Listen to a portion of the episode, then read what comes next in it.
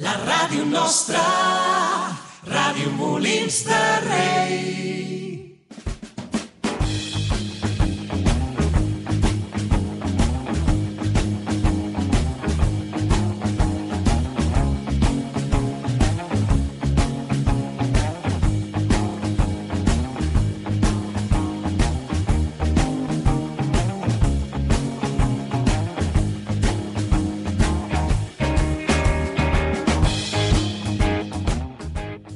Amics de Molins.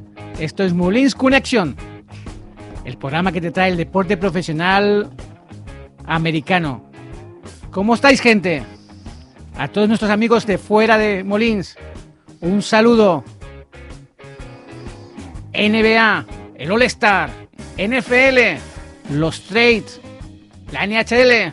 Uy, los Washington Capitals están subiendo la MLB, los Juegos de Primavera. Tenemos tantas cosas que contar. Qué lástima que nuestro programa no dure tres horas. Porque las disfrutaríamos toda y cada una de las horas. ¿Con quién? Con Iván Beas, con David Lai y con Eli Arjona. Y quien te habla, Antonio Valverde. ¡Comenzamos!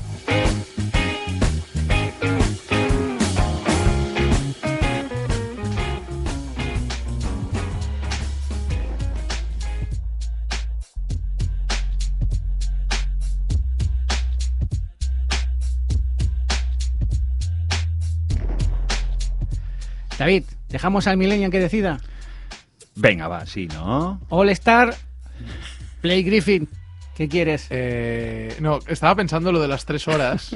Que digo, ¿qué, qué suplicio debe ser aguantar de tres horas? Pero bueno, primero de todo, eh, buenas tardes a todos. Que Buenas por fin tardes. estamos. La semana pasada fue Hoy el no- lío, el lío de los teléfonos. ¿Cómo sí, se eche ¿no? de menos? ¿Cómo se eche de menos? No, mentiroso. Sabemos que te encanta estar solo en, el- en la radio. Parecíamos la sala de pactos de la Comunidad Autónoma de Cataluña. A ver con quién hablábamos por Ah, teléfono. sí, y- sí, sí, sí. Sobre todo por eso. Bueno, ¿qué quieres? No, a ver, decidir vosotros. ¿Quieres decir algo del All Star? Yo. Pues que me gustó. Ganó me gustó, me gustó el concepto, sí. Ganó Eh, Spupuete, el de mate. La verdad es que estuvo, la verdad es que estuvo muy interesante el concepto de, Ahí de meter todo el. David no para, es increíble. Hoy tiene, por cierto, que lo sepa, hoy tiene una batería de chistes preparados que no Sí. quiero ni imaginarme. Espera- esperaros, ya veréis. No, pero el, más, tema- el más nuevo es del 86. Oye, para empezar, el de Spupuet no está mal. No, No, no. Spudweb está Va. muy bien. Por eso. ¿Qué te No, gustó del All Star? No, me gustó mucho la organización que tuvo. eh, que primero pusieron el concurso de habilidades y el concurso de triples. Skill, sí. que fue bastante interesante. Recordemos, ganó en el de habilidades ganó Domantas Sabonis, hijo del mítico Ar- Arvidas, jugador de los Indiana Pacers. Va- contra todo pronóstico, porque habías, eh, el favorito era Luka Doncic primero y luego también el- Lucas no estuvo muy concentrado. pero no, no estuvo nada concentrado. Y Chris Paul, bueno, igual. Chris Paul también era favorito porque eran los dos que, Creo que se quedó, saltaban la primera quedó eliminado en la primera ronda, me parece, Chris Paul.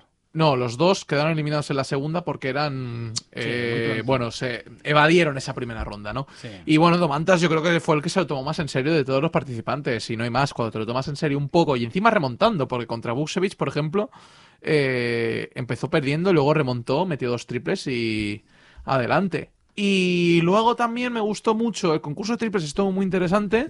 Un Stephen Curry que era esperado, pero sobre todo la sorpresa fue Mike Conley Sí. espectacular. Mike Conley también se merecía esa ese, ese premio, a pesar de que le han ninguneado un montón eh, con esto del All-Star, que al final ha venido por lesión y todas las historias. Estuvo fino Conley, pero, pero vamos, el, el concurso. Curry, Curry, fue los Curry. 31 que hizo. En el último, y los 27 que hizo en el primero, en la primera ronda, y luego también los 28 que hizo Coldy. Y luego también los mates, que era el, con- era el concurso que eh, faltaba un poco de calaña. No estuvo mal del todo, ganó Daphne Simmons, que es un jugador rookie de, creo que es de Portland, si no me equivoco, ahora lo confirmaré, pero sí, es de Portland. Y hizo un buen concurso, hicieron un buen concurso. Los de rookies dieron al menos la talla, que eso era lo que importaba. Eh, el escaso número de participantes. Sí, la, que- gente se quejaba bastante del concurso de mates, en No, que ver. era la media parte del partido, muy sí. descafeinado. Yo creo muy- que es lo único, yo creo que es lo único malo que podemos rescatar de este All-Star. Pero bueno, es una cosa normal con toda la pandemia. Tampoco bueno, querían también. a- montar una infraestructura enorme como suelen la, hacer durante la todas las NBA semanas. necesitaba el All-Star para establecer un- un- un- una mitad de temporada y porque es un- algo que realmente le da mucha publicidad. Sí, Probablemente sí, sí. este año era un año que justificadamente se tenía que haber eh, omitido, Pero bueno, lo han hecho y, y bueno, pues yo creo que han salvado un poquito los muebles. No ha sido espectacular, pero lo que tú dices ha estado, No ha estado ha estado, ha estado Ha estado bien. Ha estado El partido de las estrellas estuvo muy interesante. Las normas que pusieron son similares a las de la temporada pasada, contando los 24 puntos de Kobe Bryant en honor a Kobe. Eh, también otro tipo de jugada, los tiros de, siete, de, ocho- de 9 metros también. Otra cosa que pusieron en el concurso de triples, el- el- la bola verde. Sí, los, la los- bola verde. los Sí. triples de 9 metros. Muy interesante esa propuesta. Yo creo que la tendrían que explotar más. Y el partido en sí estuvo muy bien. Giannis Antetokounmpo estado de forma brutal. Eh, espero que lo demuestre también en los partidos de regular season porque no lo está demostrando. Toma palo Milwaukee, pero es lo que toca. Y luego también, bueno, pachangueo. Lo típico que vemos en All-Star. Yo es que el All-Star No, no, sabéis que no... a- pero a mí lo, lo que me preocupa no es que eso ocurra en el, en el All-Star, es que, que eso está ocurriendo en los partidos de temporada. No, hombre. Hombre, No tiene que No ver. tiene nada que Vamos, ver una cosa no. con la otra. Luego también había una cosa muy curiosa en este All-Star y es que mm, el último cuarto no tenía tiempo. Era el equipo que llegaba a 170 puntos gana. Y ganó el equipo de LeBron de 20 Ujú. puntos al equipo de Durán. Por cierto, un Durán que no jugó al final. Se Y, lesionó. y a Lebron se, se le, les han como criticado, les, le han criticado, le han dicho, le han dejado de decir por el tema de que pocos puntos, poca participación, poco... Pues yo no entiendo por qué si en cada partido mete 30. es que- Ya, digo en el All-Star, el partido All-Star. No, pero claro, a ver, el All-Star al final es pachangueo. Ujú. Es, es pachangueo, es pasárselo bien, es toda. Es, bueno, un poco de desfogueo y a pesar de que los jugadores no quisieran, al final eh, tuvieron su parte de gracias, se lo pasaron bien, hubo buenas actuaciones, etcétera, etcétera. Lo, lo que se pensaba que iba a pasar, por lo cual. bueno. No hay más. Es que no hay más de este All-Star. Un All-Star descafeinado, que por cierto, un All-Star que ahora quiero confirmarlo, me parece que ha sido uno de los menos vistos de la, de la, de la historia de la NBA. Pero bueno, Bueno, es que, es que, a ver, yo no, no voy a, no voy a convertir esto en, un, en una casus belli que se dice constantemente, pero yo sigo insistiendo que durante los últimos años había hablado que bajaban los ratings de la NBA y se, y se le achacaba a, a temas políticos, a temas de, de, de cuestiones. Bueno, de con el Black Lives Matter, sí. Y, y, much- y muchas cosas, pero al final, a ver si la cuestión es algo tan sencillo como a la gente no le gusta el tipo de juego que, está, que, están, que están jugando la los jugadores. sí, sí. Y, y tú decías lo de una pachanga. No, no es una pachanga los partidos de cada de, de- de regular season, pero por ejemplo, cojo el último de el último viernes. Hoy empiezan, hoy que es miércoles, aunque nos veáis los jueves en la radio, nos escuchéis en Nos la radio, escuchen, no nos vean. a, a veces yo me miro. ¿Te ¿Tú miras la radio cuando...? Sí, Dios, sí, qué bonito. la ¿Cómo se llama? La radio en culos. Pero la miras Sí. a los ojos Sí. y le dices que te quiero. Sea en iVoox, sea en Speaker, sea en la web de Radio Molins, donde nos escuchéis.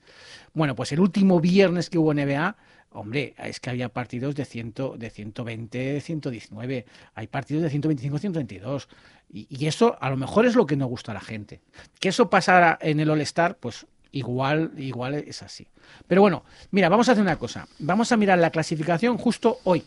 No, antes, bueno, yo no an- creo que- sí. ah, escuchame, antes Hoy- de que empiece de, antes de que empiece la segunda mitad de temporada, Hoy hay que hablar de muchas cosas también más, ¿eh? bueno, De- y sobre qui- todo de. y- y quiero que me comentéis eh, cómo veis la segunda etapa de, de la temporada con algún fichaje de No, pero es que ahora viene lo bueno. Es decir, eh, llega la época del trade deadline, es decir, la época en el que muchos, en el que la NBA todavía se puede mover.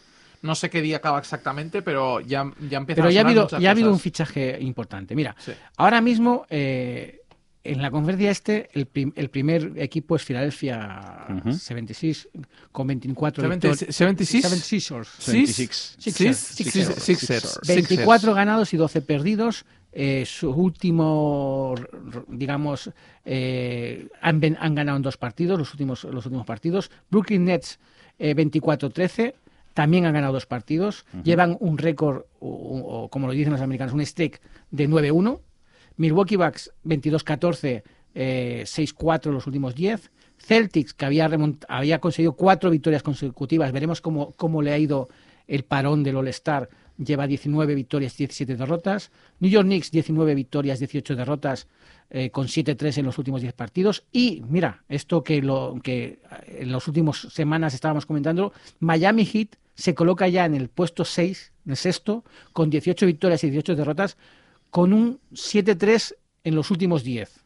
O sea que parece ya que las lesiones y ya el juego de Miami se está, se está sentando. Charles Hornets, que también había mejorado, se pone en el séptimo puesto con 17 victorias y 18 derrotas. Y Toronto Raptors, que siguen bajo para lo que se esperaba de ellos, 17 victorias, mm, 19 derrotas. La cuestión es, luego le continúan Chicago, Indiana, Atlanta, Washington, Cleveland, Orlando y Detroit.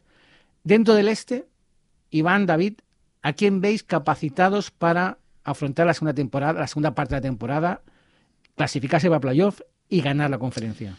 Yo espero una remontada de Pelicans.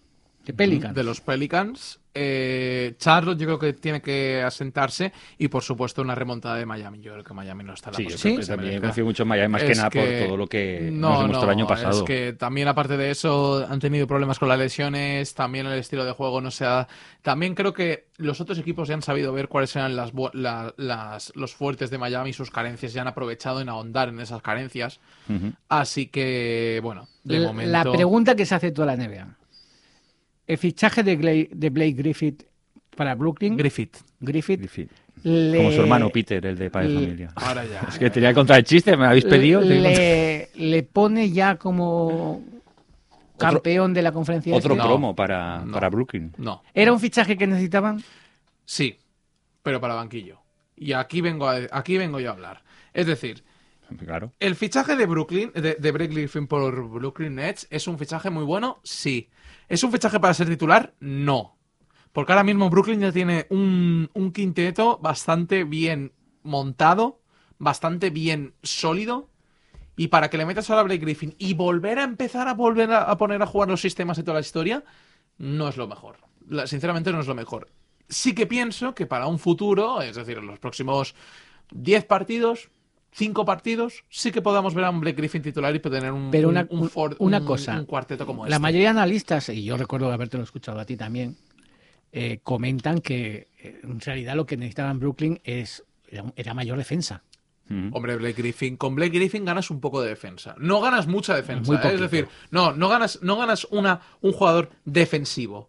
Ganas a un jugador que te pone ganas, que en ataque es muy bueno y que en defensa Que es atlético. Eso es atlético, es decir, es un jugador que en defensa te puede ayudar mucho si le pones las máximas si, si se ponen sus máximas prestaciones. Entonces, yo quiero ver cómo sale este experimento. Para mí no siguen siendo favoritos para ganar y lo digo muy en serio, es decir, este equipo todavía tiene muchos problemas. Ti- Tiene muchos problemas y hay equipos mucho mejor que ellos, ¿eh?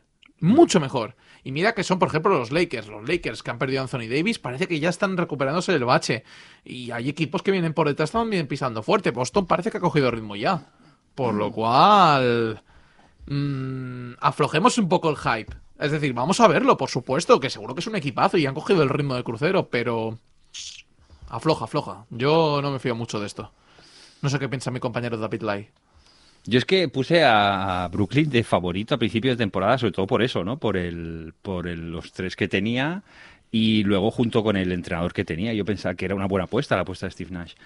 A partir de ahí, a ver, yo el, el- el listo de todo esto es Iván, por supuesto, ¿no? Y es el que, es el No, que, pero cono- es el yo, que conoce como más siempre, el con- tema. converjo las opiniones, no como las de Antonio, que no tiene ni idea, pero contigo sí. Hombre, Iván y Antonio sí, alguna tiene. Bueno, un poquillo. Todo lo que- sí, cuando, cuando lee. Eh, bueno, lo que de eso, ¿no? Entonces, yo pienso que Brooklyn puede, va a estar ahí y va a estar en la lucha final. ¿Que va a llegar a la final? Pues no lo sé. Todo No, depende, no. Que puede pagar la novatada de Steve Nash de primer año de entrenador y tal. Sí. Podría ser perfectamente. Que las estrellas y ahora con, la, con el añadido de Blake Griffin.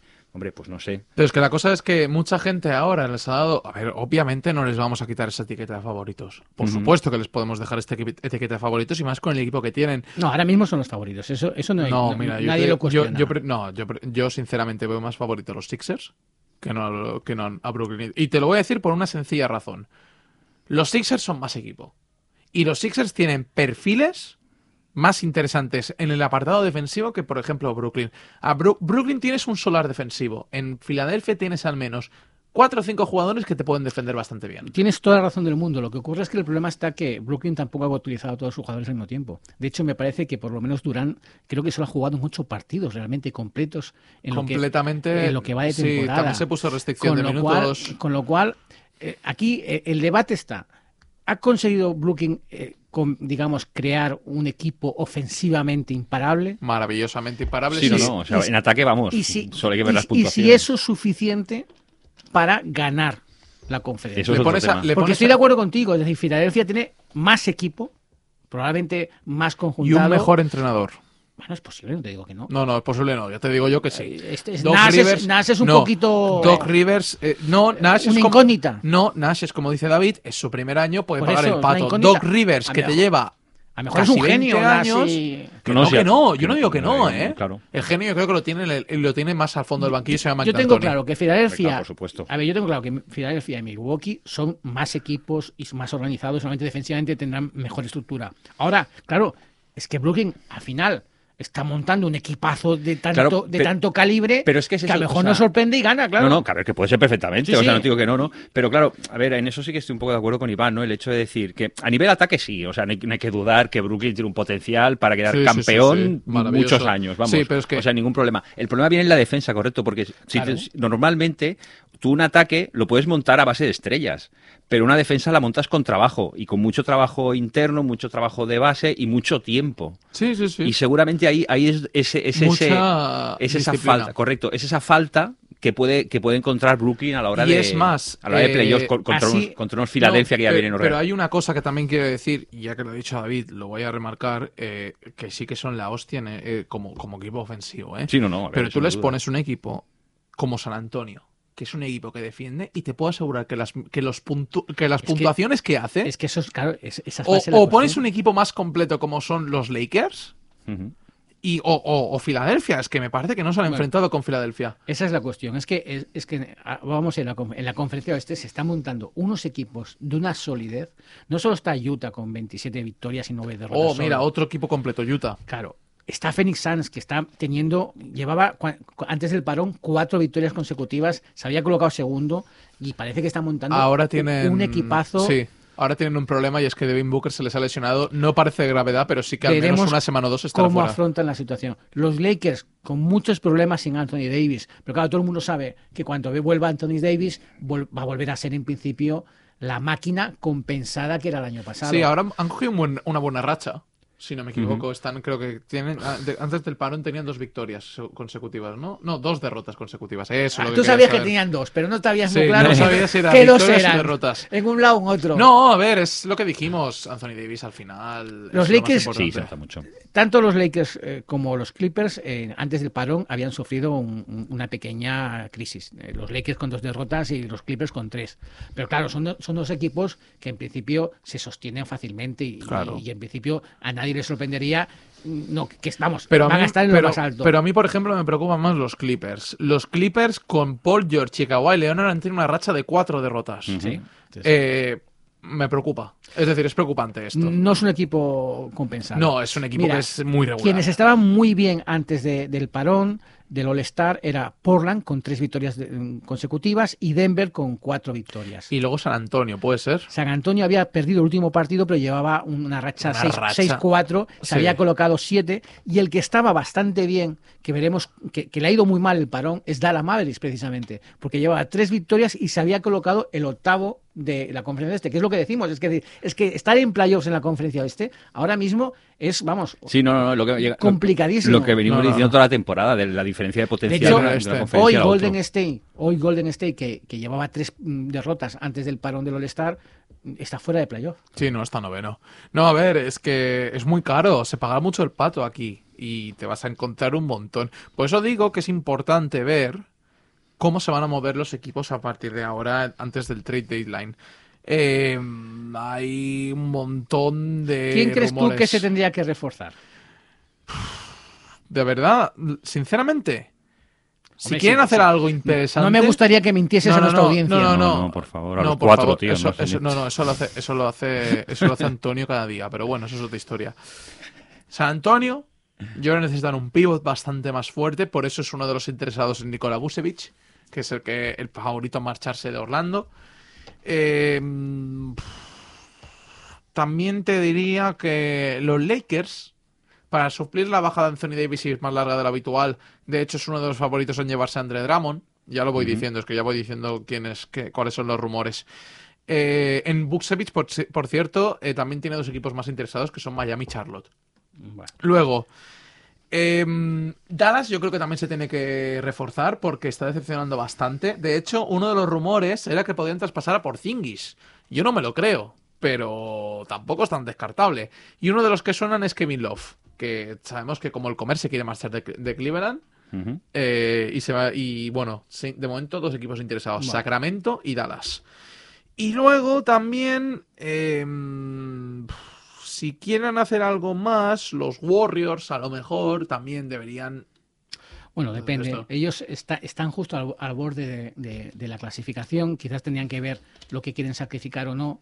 Es verdad que, eh, a ver, sacrificar demasiados jugadores o demasiados eh, picks para, para conseguir un octavo puesto en el playoff quizás no salga a cuenta. No, no, no, no. Es más, están haciendo una temporada digna, eso puede, eso puede conseguir que tengan un buen draft el año que viene.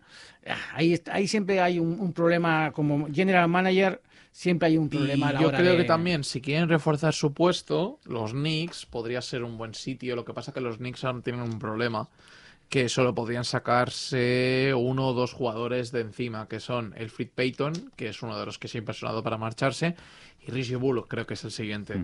Y de hecho, uno de los equipos interesados también, eh, uno de los jugadores interesados por los Knicks es eh, Víctor Oladipo, como los Warriors. Aquí, aquí los equipos lo que han de decidir es si nos vamos por eh, eh, la senda de, de montar super equipos con superestrellas, sacrificándolo todo, o por el contrario, nos mantenemos con nuestros equipos, nuestra estructura de juego y, y- y- y luchamos contra estos super Yo estaría muy, yo estaría muy atento a ver cómo, cómo se lo van a montar. Hay, pueden haber muchos movimientos y muchos movimientos muy buenos. Otro de que se me había olvidado decirlo es el de la estrella ahora mismo de Detroit Pistons, que es Jeremy Grant. Sí, Suena para la Boston. gente, la gente lo, lo- lo busca. Eh, los equipos es uno de los, uno de los- de los Pues equipos eh, parece que Detroit eh, ha puesto all-in toda la venta. Detroit. No, es que Detroit me parece, me, me sale fatal porque el proyecto era interesante, pero al final van a tener que volver a construir una cosa que pasa. Entonces, Jeremy Grant, que es uno de sus baluartes, suena con fuerza para Boston. Bueno, se reanuda la liga, la NBA. mm, Veremos cómo van a, cómo ir A los ver qué tal.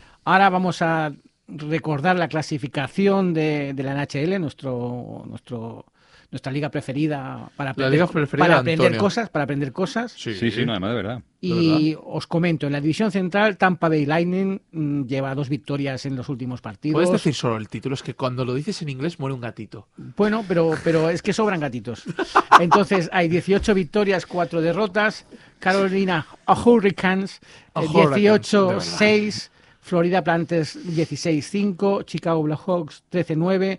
Columbus Blue Jackets, ahora los voy a decir todos, ¿eh? 10-12. Pero vamos, no te dejes ni una, ni una no te sílaba. ni ¿eh? una sílaba. Ni una sílaba. Y Nashville Predators 11-14, Dallas Star 8-8, Detroit Red Wings 7-16. Daos cuenta que Dallas Star tiene 8-8. Realmente eh, es que Ujú.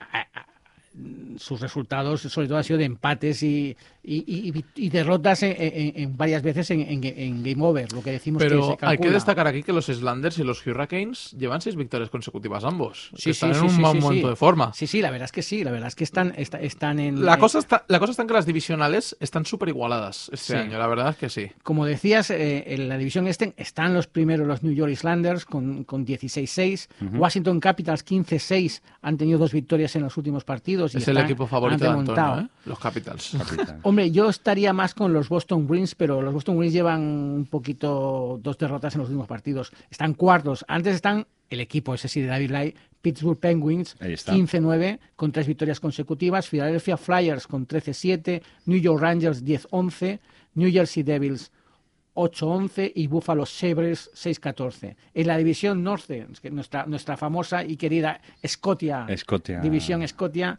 Toronto Maple Leafs 18-7, Que es el Winni- equipo a, a batir ahora, ¿eh? Sí, con Toronto. sí, es el ahora mejor están- ahora mismo. Sí. Eh, Wi- Winnipeg, Winnipeg Jets 16-8, Edmonton Oilers 16-11. Sabéis Mon- que se ve, ¿no? Desde la torre más alta de Toronto. Para ya, de verdad, ¿eh? es que no Si te atreves a decir ese chiste, quedas De absolutamente. verdad, es, es que es, pa- es- es- es- esto- Quedas absolutamente. Espera, es que, Antonio, tío, es que- ¿puedo, nomi- puedo- puedo utilizar tus poderes Nominado, un momento? es que la- Cortan el micro a David Laia, Por por, fa- favor. No, no. Toronto, ¿Sabes por qué nos escucha poca gente, no? Por tonterías como estas. Perdón, perdonad, amigos de NHL. eh, Los cuatro. Mon- Montreal Canadiens 11-6, Vancouver Canucks 12-15, Calgary Flames 11-12 y Ottawa Senators 9-18. La verdad es que de esta, de esta liga destaca mucho que Tampa, que es el, el campeón actual, eh, está cogiendo un ritmo bastante alto. Sí. Es decir, Y, y Dallas fue el año pasado. la cosa está en Sí. que Tampa es el equipo a batir ahora junto a Toronto y los New York Islanders que llevan seis victorias consecutivas, como Quien ha, estado, quien ha estado muy bien es también los Vegas Golden Knight, que son de la división oeste. Sí, pero perdieron contra un novato. Sí. contra Sí. Minnesota Wild el lunes, perdieron contra Caponen, que es un, es un portero. Hizo la, la friolera de 26 paradas. Sí, espectacular. espectacular. Bueno, Correcto. ellos van 16-5, San Luis Blues 14-8, Minnesota Wild 14-8, Colorado Avalanche 13-8, Arizona Coyotes 12-10, habéis visto cuando he dicho Coyotes, Coyote. Los Ángeles Kings Voy a 10-8, decir coyote. Anaheim Ducks 8-12 y San Jose Sharks 9-11.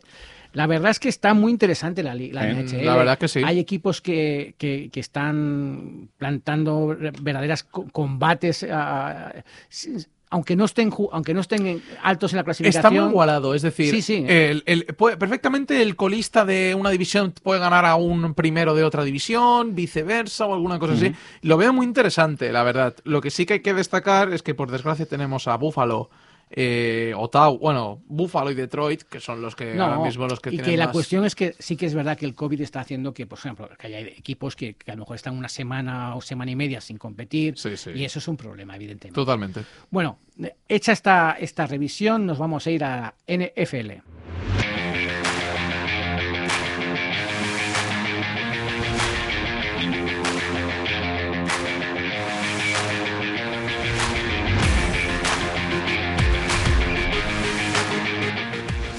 Bueno, David, yo esto hoy lo llamaría de Frankie's Day, ¿no? Franchise Day, o cómo lo diríamos. Franchise Day, por Franchise favor, Day. aprende inglés, vete a una academia. Deadline, que dice aquí el Deadline. amigo. Deadline. de la Francis Line. Por Vaya cierto, horas, qué Time. angustia. mm, no Hombre, claro, es lo divertido. Nadie sabía lo que iban a hacer los clubs. eh, en realidad no se sabe todavía el salary cap, con lo cual nadie se atreve a hacer movimientos o los hacen con mucha prudencia. Hombre, pero, pero si no saben el salary cap, Yo- el contratazo que se ha ganado Don Dakota Duck, Prescott. Dakota Prescott. Show eh, me the money, que dice money. Jerry Que son, Maguire. que son 126 millones garantizados, ¿eh? Cinco añazos. Cinco años, 126 Pero no solo eso. eh, eh, el hechitazo de. O sea, te- primero de todo, la, la confianza de la franquicia en él, que, que eso me parece muy bien, ¿eh? Me parece un tremendo quarterback y yo creo que pueden No, armar yo- un buen yo- equipo. Yo te lo discuto, yo a mí me parece una barbaridad. Yo, yo, yo ¿Es mucho dinero?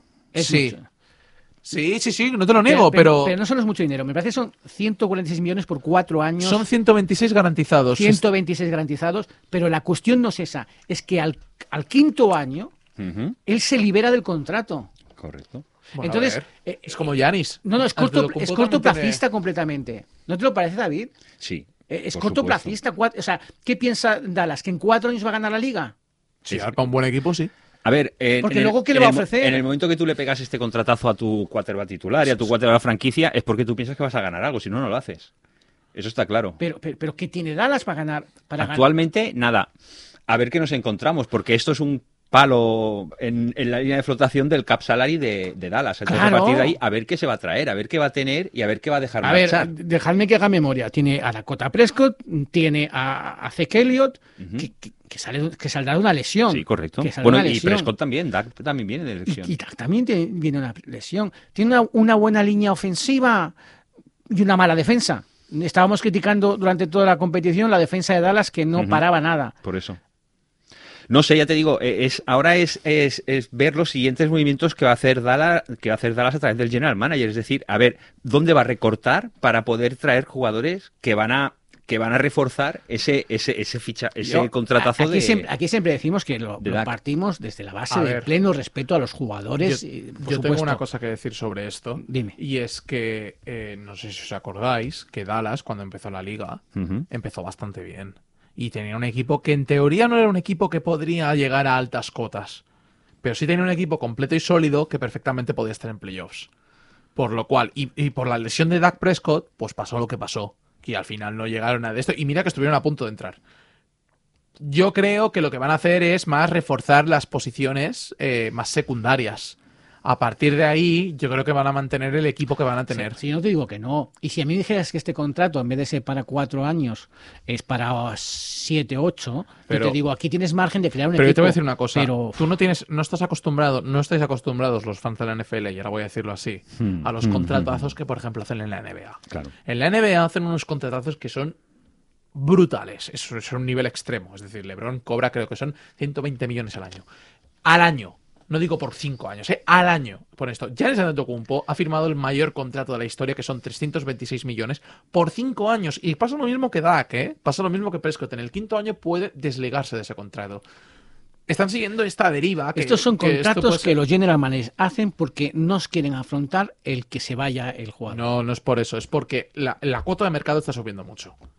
Y es lo que está pasando ahora. Yo, yo creo que el problema. A ver, el. el, eh, ay, mañana te lo digo. Mahomes eh, crea un precedente en esto, que son los 5 años de Mahomes y los 150 o 160 Eso es lo millones. que iba a decir yo. ¿Qué pasa? A partir de ahí, los quarterbacks dentro de su, de su ego, porque son tienen un ego interesante. Sobre Lai lo el- fue y la mira no, lo que tiene aquí. no. Tiene que venir cada día con su Ya, cafecito y todas las historias. Y con mi anillo. Con mi anillo.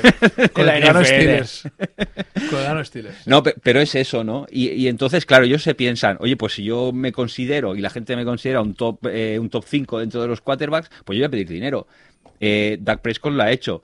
Eh, ahora está la duda de si mañana me saldrá. Lamar Jackson lo va, lo va a pedir. Uf, Lamar Jackson. Pues imagínate lo que puede pedir. Lamar Jackson. de Sean Watson, que está rondando, que a ver dónde acaba, a ver lo que puede pedir. O sea, realmente eh, esto va sentando precedentes dentro, de, dentro del movimiento de Cubis que va a haber en, Esto- que va a haber en esta agencia libre. Eh, Eso se le llama burbuja. Sí, no, no, no, efectivamente. Es la burbuja inmobiliaria de toda la vida. ¿Quieres que te diga una una última hora que puede ser muy interesante? Sí, acaba de salir. dímela. Los Saints acaban de echar a Emmanuel Sanders. ¿Mm?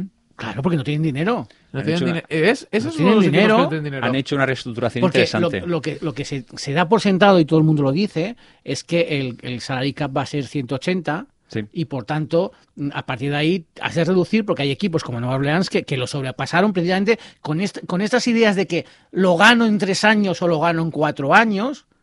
Eh, pago lo que sea durante estos tres o cuatro años. Y claro, si no lo has conseguido, el quinto año es una debacle. Claro. No, no, totalmente. Claro, De- al final. De hecho, vamos a, vamos a comentar los, los, los, los, los, franchise. o- Franchise. Los jugadores tag. franquicia. No, es que franchise seguro que no lo Franchise, franchise. Franchise. Como, Franchise. como, como patatas. Franchise. Espera, Google, dime. Ah, En no. Oklahoma, en Oklahoma dicen franchise. Franchise. Mira, A ver, de la parte de Nueva Orleans. Nueva Orleans ha marcado a Marcus Williams. Buena esa. Sí, no Es te digo buena. que no. A ver, con la Eh, gran reestructuración que están haciendo, es buena. Tened en cuenta una cosa, Luego, que los jugadores franquicia Panthers- suelen durar un año, al año siguiente se Eh, largan. luego el safety ya- Justin Simmons en Este Broncos. es- en los Broncos. Eh, Taylor Moch- Mochon o Mochon en Carolina Panthers, que eso sí ha sido una pequeña sorpresa. No me. Bueno, mm, no sé, ¿eh? A ver, Bueno. ¿quién querías poner más si no en el No, en franchise? Carolina tag? Panthers tampoco es que tenga demasiado. no, New York. Jets a, los, a, a Marcus Mays. Daos cuenta que estamos hablando de tackles eh, y, y- y gente de la defensa, eh, Bueno, prácticamente. eh, Marcos May es un jugador que seguramente hubiera sido muy cotizado si sale en la, gente, en la agencia es, libre. un, es, un, eh, es, un, es un safety. No, pero es un safety que es una de las pocas cosas rescatables de la temporada de, Los de Jets. Los Giants a Leonard Williams, un defensive tackle. El, ese también me gustó. Washington Football Team, Brandon Scherf, eh, que es un offensive guard. Eh, luego está Tampa Bay Buccaneers, que yo creo que son los grandes vencedores, por lo menos de, de esto, porque han mantenido a Chris Godwin y han llegado a un acuerdo con la, con la Bonte David. Con la Bonte Davis. Con lo dos cual- años, dos años 25 millones. Quizás a, qui- a quien han dejado un poquito de lado, que es que yo creo que les gusta más, pero no, a mí me gusta más Mike, Mike Evans, pero, pero bueno. No sé, eh, supongo que Mike Evans mm, debe tener un buen contrato y, y seguro que no se va a mover. Jacksonville Jaguars a Cam Robinson, Otro buen, otro, otra cosa rescatable. Uno, uno, de los que la gente estaba esperando era eh, Alan Robinson de, de Chicago Este- Bears. es una- este estaba para la mí- gente esperándolo. Para mí es una victoria de los Bears. Esto. Es, eh, eh, Mike Nagy ha conseguido el mejor jugador que puede tener esta temporada. Sí, lo que pasa que es, es- es lo, es lo que siempre decimos, el- la franchise eh, significa eh, someter a tu jugador a tus criterios. Veremos si el año siguiente o, a- o al otro te lo vas a poder mantener, ¿eh? Ojo. Y Es luego eso. hay algunos jugadores que como no les han puesto el, el- el tag, pues evidentemente mm, parece que van a tener un buen mercado, que es Kenny Goladay, Leonard Williams. eh, bueno, eh, en principio esta gente son hay mucho receptor que, que están esperando otros equipos, como pueden ser los Steelers, eh, eh, New England, están esperando que eso, poder coger a uno de estos que ahora, por, por lo que tú decías, por, porque el salary cap te está absolutamente reduciendo las posibilidades, pues van a quedar mucho mm, libres. Eh, Henry, el, el Hunter Henry, el tie end de, Mm. de- de- ha, ha quedado libre. Sí, no, o sea, es eso. Ya te digo, el problema es ese. O sea, ahora a ver cómo reestructuran los equipos para poder coger todo lo que va a quedar en la agencia libre, porque va a quedar cosas y cosas muy interesantes además. Sobre todo en la zona de los quarterbacks. Sobre todo en la zona No, de el el lo- ya lo llevamos diciendo unas semanas. El movimiento de quarterbacks que va a haber este año va a ser espectacular. Alguno- Alex Smith ya deja sorpresa. Washington. Sí. Con lo cual queda libre. No Me sé sabe si- mal, ¿eh? Escúchame, no Me sé si es mal. noticia de, de última hora, pero se habría man- marcado el salary cap en 182,5 millones. Un poquito más de lo que se decía, 180, 181 es Sí, lo que está se por ahí, comentaba. 180, 182,5. Es, po- es 182 poca diferencia. Alex Smith, volviendo al tema, eh, se había rumoreado para los Patriots. Es uno Podría de los ser. posibles destinos. Podría ser. Hombre, como si, si se mantiene Cam Newton, que no se sabe eso todavía, para ser un Bueno, quarterback de hecho- titular, tampoco lo veo tan mal. ¿eh? de hecho, de hecho mucho menos. eh, una de las grandes, eh, eh, digamos, fichajes, y quizás, bueno, de, de hecho como fichaje, realmente es, yo creo que es, eh, es el más significativo del último mes, más allá de los quarterbacks, que es Trent Brown. Sí, que ha ha vuelto a New England. ha vuelto a, correcto. ha vuelto a New England. Eh, un bueno, offensive- es un offensive line, ¿no? Puede ser. claro, y, y- y quizás la idea es, es tener una línea ofensiva que proteja bien al quarterback, y ahí te da dos opciones que puede tener Belichick. O efectivamente mantiene a Cam Newton y necesita una, una línea ofensiva que le proteja espectacularmente para que él pueda jugar bien carreras, bien que pueda hacer el pase con no tranquilidad. necesitabas un wide receiver, pues ahora que se ha ido Manuel Sanders, yo creo que podría ser una Pues buena manera. Perfectamente. O bien, es verdad que, que, bueno, que, estiran a un quarterback rookie, pues mm, lo quiere tener con una protección adecuada. A ver, no, yo creo que aquí, si los Patriots quieren volver a ser el equipo que era, eh, primero hacen dos cosas: o confiar en Cam Newton, o si cogen a Alex Smith, que a mí me parecería maravilloso, eh, y vuelve a hacer el ritmo de juego que ha tenido, pues me encantaría. Ahora bien, ahora lo que quiero saber es qué va a pasar con Washington. ¿Qué va a pasar con el quarterback de Washington? A lo mejor cogen a algún buen jugador, tienen un salary cap alto. ¿eh? Bueno, a- ahora, ahora Ahora veremos a ver lo que. la lo que NFL pasa. tiene, tiene más o menos estos, estos tiempos. Ahora ha venido el tema de, de la franquicia. Eh, ahora va a venir la, la- la- la- la- la- la agencia, La- ¿eh? la- el, el pez gordo. que es, Sí, que es lo que viene, lo que viene siendo el movimiento. que es el movimiento correcto. Y luego viene el draft. Mm, Todos los, todas estas situaciones se complementan. Es decir, en la cabeza de los general managers todas estas situaciones se, se- se- complementan. Porque tú no tienes, en ninguno de estas, considerados particularmente, en ninguna de estas opciones tienes capacidad de montar un equipo por sí, por sí solo. Tú no puedes montar un equipo simplemente con la franquicia, No, tú no, no, puedes no. montar un equipo con la Para agencia nada. libre, tú no puedes montar un equipo con el draft. Con lo cual realmente tienes que ir buscando digamos, eh, eh, pellizcando de cada, de cada situación para conseguir montar el equipo.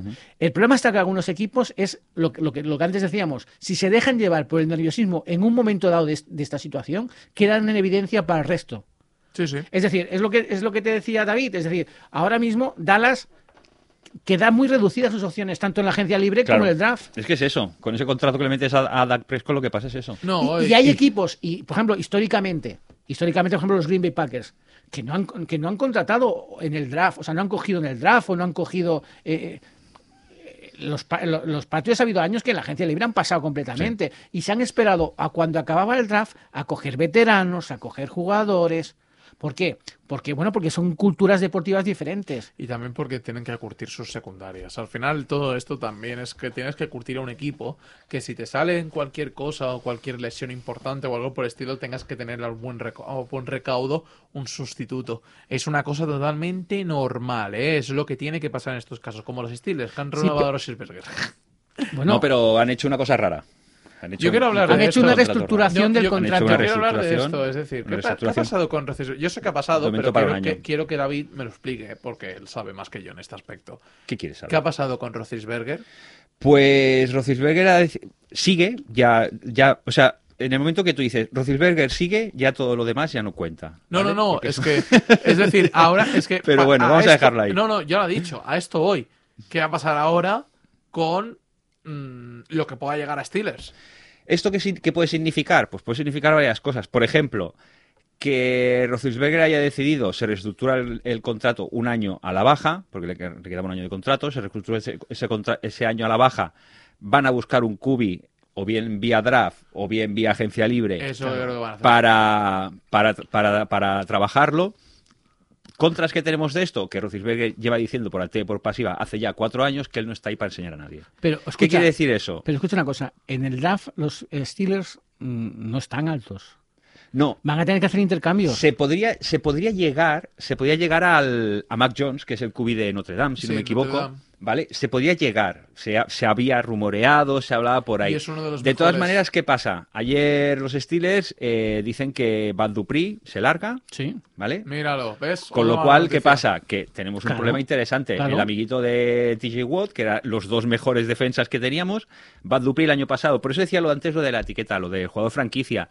Bad Dupri el año pasado firma el- el de esto franquicia. ¿Qué pasa? Que normalmente hay muchos jugadores que hacen esto.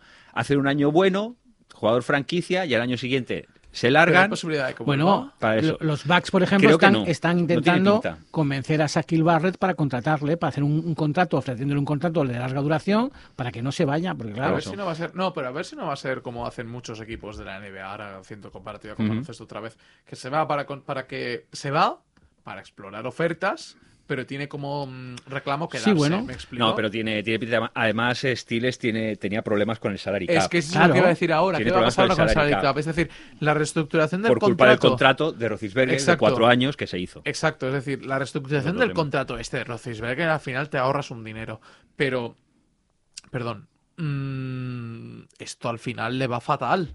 Claro, Es decir, le va fatal porque no puedes conseguir un jugador interesante, un efectivamente. jugador de esto. No puedes conseguir un QB por agencia libre, por ejemplo. Mira, la, la cuestión es que muchos equipos estaban esperando la, la cifra que, que os he dado ahora, 182,5 millones, Sí, no, claro. porque eso eh, eh, están cortando a muchos jugadores. Entonces, va a haber muchos jugadores que, que van a tener que negociar desde un poquito la baja. A la baja, a la baja. Eh, por ejemplo, estoy en las últimas horas los, los Titans han cortado a Malcolm Butler. Vaya, Eh, vaya, vaya para la agencia libre. Claro. No, no digo vaya, vaya, digo Eh, vaya porque iba a decir vaya pieza. la vaya. Marcus, la Marcus Joyner, Rich Incógnito.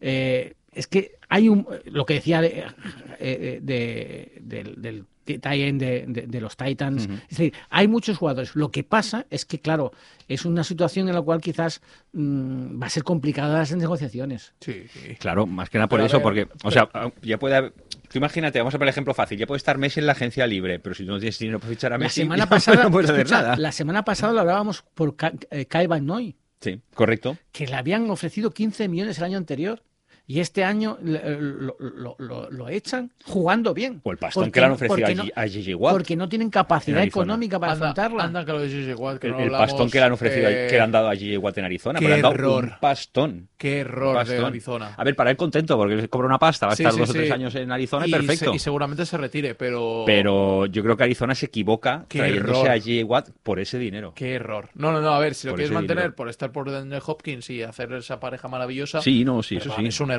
Debería haberse ido a otro equipo que seguramente le hubiera dado un poco. Le hubiera dado un poco menos, pero seguramente tendría más Por posibilidades. eso te digo que, que vienen, vienen semanas interesantes, vienen días y semanas interesantes de a ver cómo gestionan los equipos todo este tema del salary cap y sobre todo que tienen que acabar antes de que venga el draft. El draft hacemos a, a finales de abril. Son 50 días. Y- Quedan- Exactamente, hoy quedan 50. Bueno, Sí. eh, miércoles de este jueves, 49 días. 49 días. 49 Viene, días. viene el draft, que por cierto hablaremos del draft. ¿Vale? Claro y hablaremos un ratito de los, por lo menos de los 4 o 5 así más conocidos. Sí, Igual llamamos a alguien, ya miraremos a ver a quién podemos llamar. Perfecto, un especialista en draft. Sí, ¿no? Sí, Antonio que- no lo es, o sea que. Uf, yo tampoco, tío. No, no. No, a ver, Yo- sacas de- he visto partidos del Colex, pero reconozco que el, Hablando el de- juego del Colex no, no acaba del draft, también podríamos hacer una previa. Bueno, esto ya sería un poquito petit comité de reunión de estas de Monis Connection de, para añadir cosas al programa. Vale. La March Madness. Eh, Es verdad, viene ya- ya mismo la es, ¿no? semana que viene. Oh, Podríamos hacer una pequeña previa, a ver si puedo contactar con algún amigo mío que seguro que sabe mucho de este tema y seguro que nos contesta. Oye, pues genial. Encantado. eso me gusta. Para Así los que... que- no lo sepan, la March Madness es, eh, el baloncesto universitario americano. Sí, es el, El es marzo loco, le Es el marzo loco, es el marzo en el que todos los mejores equipos eh, se enfrentan eh, en bueno en eliminatoria a partido único y esto es un sálvese que pueda y hay siempre hay sorpresas, es decir, equipos muy buenos que quedan eliminados en primera, segunda ronda o algo por el estilo. Se acerca, de hecho creo que es dentro de la, se- la semana que viene o la otra. Este año con el COVID será un poquito menos madness, pero sí será march, un march divertido. Pues muy bueno, mola, mola. Pues ya te digo, lo del draft también lo podemos hacer. Sí, Porque ahora sí, como sí. quedan, eso queda un mes Pues y medio, eso, más pues o bueno, menos de un mes, quedan mes y mes y algo. Yo creo, yo creo que para, para dentro de un mes ya muchos equipos ya sabrán, Sí. ya sabrán, Por lo menos lo, lo más, lo más conocido. a- hacia dónde van. Correcto. lo más Por ejemplo, los New. Orleans Saints tienen que hablar con Drew, Drew Brees. Bueno, Drew ya ha dicho que él, que él no va a poner ningún problema, todo sí, lo pero no va a poner ningún problema. al ¿A revés. qué? Porque al mismo tiempo que dice... No, a reestructurar a la baja, y- y- al- y- y al Brees mismo- no tiene problema ¿Se va a ir entonces al banquillo? No, No, banquillo no. Yo creo que, yo banquillo creo- no, lo que sí que va a tener un papel menos protagonista. Y más teniendo ¿Qué va a a ser? ¿Un Peyton Manning del último año? Sí, yo creo que sí. Que, que Brees va a tener un papel mucho menos protagonista No, que ha tenido este año. yo Imagina creo- que Brees ya es un señor de 40 no, no, y Yo creo años. que yo creo que Breeze mm, tendrá el, el go home el go home tour que llamo yo. Sí, ¿Sí? correcto. El tour de despedirse de todos Sí. los campos, El de todo el de público, eh, deo, deo, como Kobe. Como en paz descanse. El rollo eh, lo hizo así. Sí, Rollo sí, sí, sí. Iniesta, lo mismo. Totalmente. O sea, es en Bueno. plan de eso. Pero no, pero, a ver, no va a tener el papel principal que ha tenido todos esos años, ¿no? Y este último año hasta playoff. Pero sí que va a tener un papel secundario, pero va a ser muy importante, porque ya sabes, ya sabemos New Orleans cómo juega, y juega mucho con dos cubis, juega con Hill, juega con. O sea, ahí tiene un trabajo interesante. Yo creo que puede ser una, una temporada interesante para New Orleans. Totalmente. Totalmente. Sí, no, es que es que yo creo que le ha perdido la oportunidad de, de- No sé si es que le supo mal la forma en que el haber estado lesionado parte de la temporada y, y eso le, le ha llevado a él a... A ver, también está, tenemos en cuenta que también está muy castigado porque viene de romperse, no sé, 9, 12 costillas. eso te digo. eh, vuelve a las cuatro semanas para jugar playoff. Por eso que yo- Quieras o no, eso a lo mejor te afecta un poco. Por eso Es un yo- meritazo eso, ¿eh? Por eso. Para mí es un meritazo eso. un poco. Por eso yo creo que, que de alguna manera él se ha sentido mal e incómodo con la forma en que acabó la temporada y ya está. Oye, una cosita, ¿sabéis que la NFL ha llegado a un acuerdo con la liga, es la liga profesional europea? Ah, que tenemos una liga europea. Vamos a ¿Que tenemos tener la liga- Champions aquí vamos o a qué? tener una liga europea Vamos a hacer una liga europea. con un Mm. equipo español que es Gladiators Fútbol. Eh, oye, sería estupendo que la NFL y la, la Liga Europea de verdad colaborasen juntos más allá de simplemente cesión de nombres o cualquier cosa así, ¿no? A ver si funciona. A ver si funciona, molaría mucho. Pues sí, estaría bastante bien. Ya te digo, o sea, yo, yo soy de aquellos que lo cogen con pinzas todas estas cosas, ¿no? Porque ya cuando llevas una experiencia de años en este mundo de NFL y de fútbol americano, al final te, va- te van contando proyecto tras proyecto, proyecto Es tras un proyecto, esfuerzo proyecto tras importante. proyecto, O sea, y te quedas así un poquito como diciendo, O sea, bueno, vale, va. Aquí tenemos una liga española con- consolidada. Que por cierto esta semana los, los, los líder Tel Drags, o sea, los que serían los Badalona Drags, han ganado a los Cobras y se han puesto al frente de la conferencia este. En la otra conferencia, los Black Demons. Tiempo, tiempo muerto, tiempo muerto. Dime. Nosotros hablamos de nosotros hablamos de deportes americanos, De no de, de la liga española. Nosotros perdona, hablamos de todo. americano es deporte americano. Claro. Sí, pero en liga española no Muy sé. bien dicho. Entonces, eh, en la otra conferencia, los Black Demons están también líderes. Luego hablamos de los Pucherdá y Sí. Vale, vale, vale, vale. de, de to- de todo, de, de la, de la sección catalana. Pero, claro, esta liga está consolidada, pero está consolidada a un nivel muy modesto. Sí, a nivel nacional. Eh, no, no, pero a un nivel modesto. Quiero decir, hay Pero una liga nacional. no- no está tan lleva- profesionalizado La liga nacional a lo mejor lleva, pues, yo qué sé, a lo mejor 15, 20 años. Es decir, Sí, no, no, estamos claro. hablando de una liga que lleve 6 años. Es a lo mejor ya. llevamos ya dos décadas, o los piones de hospitales llevan 30 años. Por tanto, o sea, mm, es una, liga, es, es una liga consolidada, pero modesta. La cuestión es que una liga profesional es otra cosa. Vaya. Y ese es el problema. Una liga profesional se supone que son jugadores profesionales, que reciben unos sueldos, deben generar unos beneficios la liga profesional. Claro, aquí tenemos el ejemplo de Alemania. Alemania Claro. esto lo gestiona súper bien y tiene una liga, no sé si es profesional o semi-profesional, pero una liga muy competente. Sólida. Una liga muy competente, una liga muy sólida, ¿no? Y aquí, pues es eso. Ya, no sé, ya te digo, es un proyecto, es un Aquí- proyecto interesante y puede estar muy bien y ojalá funcione. Nuestra liga, nuestra liga, nuestra liga, eh, que es una liga, ya te digo, muy seria y muy, y muy sólida No, no, claro. dentro de su modestia, lo que no ha sabido dar es el paso siguiente a, digamos, una mayor eh, presencia en los medios de comunicación, una mayor presencia en la sociedad, como quizás en los últimos años había conseguido, la verdad es que la pandemia la ha castigado mucho, el rugby, que de repente en los últimos dos o tres años empezaba a salir un poco en la prensa, en los medios de comunicación, se hablaba de... de- pero son ligas en las cuales no han sabido dar el siguiente paso, es decir, pasar de la modestia a un primer plano. Es, Entonces, es- es un problema, es un problema de cómo gestionas la, cómo gestionas el deporte en general, ¿no? Yo, siempre- yo en, estas cosas, en estos casos siempre pongo el mismo ejemplo. Eh, la, la selección francesa de balonmano, sí, cuando ganaba campeonatos del mundo y tal, el primer campeonato del mundo que ganó, ponían anuncios en el, en el metro de París, había anuncios dentro del metro diciendo, hey, que sepáis que hemos ganado un campeonato del Claro. mundo.